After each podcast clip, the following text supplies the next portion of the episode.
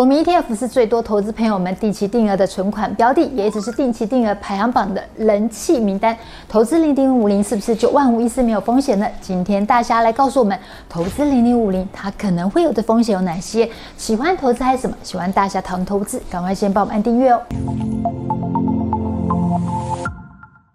大家好，我是薛润。哎，我是专注本业先进投资的大侠。大侠，国民 ETF 零零五零呢，它一直是定期定额人气排行榜的榜首名单。嗯、这几个月呢，它的交易量每个月的户数也高达到十一万以上，它真的是深受台湾投资朋友们的喜爱。而且大侠一直以来都有投资零零五零嘛，嗯、也都有获利。那薛润好奇，投资零零五零是不是就万无一失没有风险呢？哦，风险可大了、哦。第一个最大最大的风险就是你会对股市越来越没有兴趣，因为你长期投资会变。非常稳定，你就知道定期定额嘛，赚钱呢就将更多的闲钱的投入里面，你就自然会对这个投机股啊啊什么杀进杀出啊，干扰生活的策略毫无兴趣啊。然后还有呢，你跟那个朋友的话题性哦会逐渐的减少。比方说你去出去外面跟朋友吃饭，朋友在讲什么元宇宙、元电动车，什么都加元啊，你就会不懂他们怎么亏钱。朋友在那边聊天说啊，我今天亏亏五万，我今天亏十万，奇怪，他们怎么会把亏钱当成是兴趣在聊呢？所以哈，我们会不懂其他人怎么会亏钱呢？而且会常说，哎、股票市场还能亏钱，你会觉得非常的奇妙。那那你这样讲的话，我就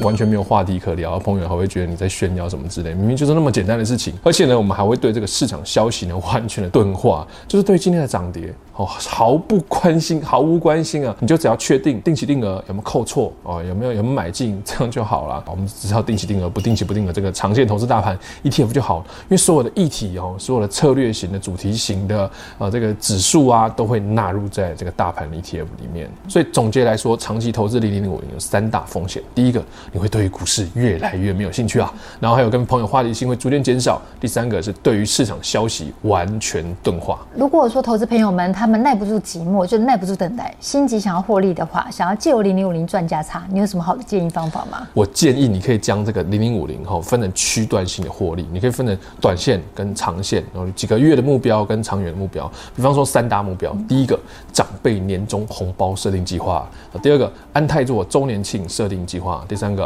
啊全家旅游年度设定计划。长辈爸妈嘛，每年红包给一年给一次嘛，那我有三种布局零零五零方式，就是新年开盘我会是周年庆结束，或是你年度旅游要结束的时候，第一天将闲钱梭哈，隔一年再看哦，或是说新年开盘、周年庆结束、年度旅游结束后，你将资金闲钱呢分成三个月来做布局，然后要不然就是新年开盘、周年庆结束、年度旅游结束后呢，你将闲钱资金分成六个月做布局哦，就这样非常轻松。你要要么就一次梭哈嘛，一次重压，要么就是分批三个月、六个月做布局。你这样三种方式呢各有优劣。第一个，如果你觉得这笔钱呢闲到不行，你就直接梭哈买零零五零。无所谓嘛，好处呢就是如果你遇上多头之年，当天你梭哈完，就是开盘的时候你梭哈，它马上上涨，哇，你整段吃好吃满啊。但劣势就是，如果像去年哦那个 过完年它急速的震荡，那你可能投资人心态，新手投资人心心态上可能会比较跟不上，很容易就杀在谷底里面啊。然后第二种和第三种的方式呢，你用连续三到六个月的时间做布局，分批买进，你让新手投资人的心理上的压力会减少许多。那劣势就是什么？劣势就是如果你遇到多头行情，你可能会少赚一些，但是好处就是新手投资人，我们可以减少人性上的压力，因为股市是人性，它不是数学，它不是你算出来你就可以赚到这种报酬，你还要看，就是说你先前布局的能力是不是符合你心态上了。像每年年底啊，老婆我之前要去逛周年庆，我就会帮他安排这个年度的投资计划多少。比方说这个计划我是预估三十万，我就三十万帮他投资，可能一些金融股或者零零五零，或是一些相关的 ETF。然后呢，在他周年庆要开始之前，今年这个你的年度这个计划赚了三十趴，那你只能花三十趴的钱，就大概是九万块。这时候我将所有的资本利得上缴给老婆，让她逛得爽，逛得开心嘛。而且你自己也不会心痛啊，因为花不到你的本金，老婆花的钱呢，全部都是用你在股票市的获利，获利多少，你就你就花多少嘛。而且呢，你只要每年在台股封盘前呢，你就结算帮爸妈投资一整年的红包钱，资本利得全数包给出去，哇，他们会觉得你稳健投资有成，对账单列出来嘛，印出来嘛，放在红包袋里面，让他们知道年度。结算计划是多少？爸妈会不会开心？当然会开心啊！然后再来就是年度旅游计划，我们就当然是趁长辈还能走的时候呢，计划这个家庭旅游计划，完全都是用这个股票市场上或是投资市场上赚的资本利得来完全 cover 你旅费嘛。我们举个实例来讲好了，是假设年终奖金领了一个月，一个月的薪资，假设他领了三万块，全部梭哈就是三万块直接。一次买进嘛，然后另外一个就是分三个月，就是一个一万块一万块买，是，然后另外一个呢就是分六个月，就是一次呢投五千块去买，对，五千块。那三万块，你说投完之后，就算它成长到二十趴好了，涨幅二十趴，其实也才六千块，六千块根本就不够旅游费，根本也不够拿来包红包，怎么办？怎么办？那你就投资六万，你就投资九万，要不然就加薪嘛，有多少钱我们就做多少事。所以后我们尽可能还做长期投资，要不然就是说，如果你今年只有三万做投入，那你觉得三万赚的钱不够你今年旅游，那没关系，你今年就先不要旅游，我们先忍着，好不好？我们两年之后再旅游，五年之后再旅游。大小我当年是这样，就三四年都在工作，没有旅游，因为在累积这个资本的过程中，忍一下吧，没有关系嘛，为了今天的生活。所以就是先不要想海外旅游，先想。本土县市的国内旅游，大侠在这边也有贴出一个对账单，是就是你实际上是真的用现钱布局，然后对布局所累积的一个获利。对，就是这笔钱就是帮爸妈包红包哈，我就跟他讲说，哎、欸，我帮你做布局哦，然后封关前我就结算，看有赚多少，我就直接包给你，而且还会乘以二来包给他，就是可能有赚三万六，我就自己再贴三万六里面，啊，不是贴啦，是加码哦，给他红包加码七万二，那个红包厚度我跟你讲，亲友面前都有面子，而且大家。都知道哇，这个这个英纳哦，稳健投资、常年投资，十几年都有，每年都这样稳定赚钱。